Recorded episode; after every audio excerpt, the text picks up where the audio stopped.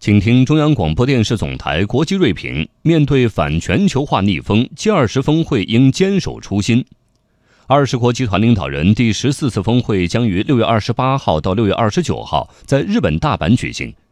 G20 峰会生于忧患。二零零八年，发端于美国的金融危机席卷全球。十年来，G20 峰会逐渐从危机应对机制转变为全球经济的长效治理机制，成为国际经济领域重要的多边机制之一。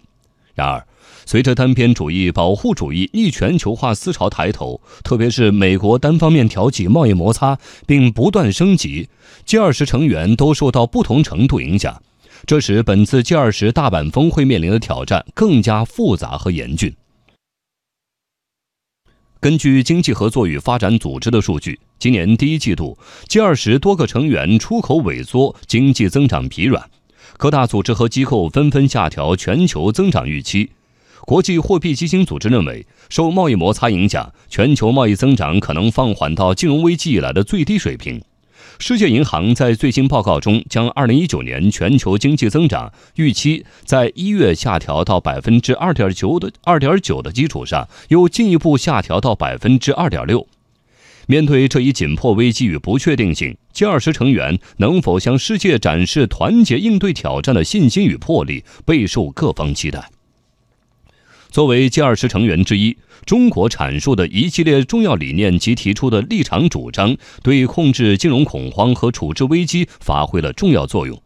在2016年 G20 杭州峰会上，中国为世界经济开出一剂标本兼治、综合施策的药方，展现了中国作为负责任大国的态度与担当，赢得了国际社会的一致赞誉。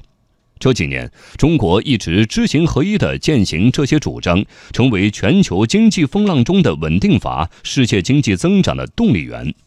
事实上，中国这些方案和主张反映了追求进步与发展的各国心声。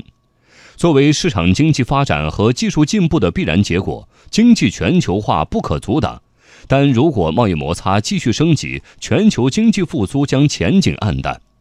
大阪峰会东道主日本也在2019年通商白皮书中对日益高涨的贸易保护主义敲响警钟。日本经济新闻指出，G20 当务之急是终结贸易战，希望大阪峰会能够全力围堵保护主义。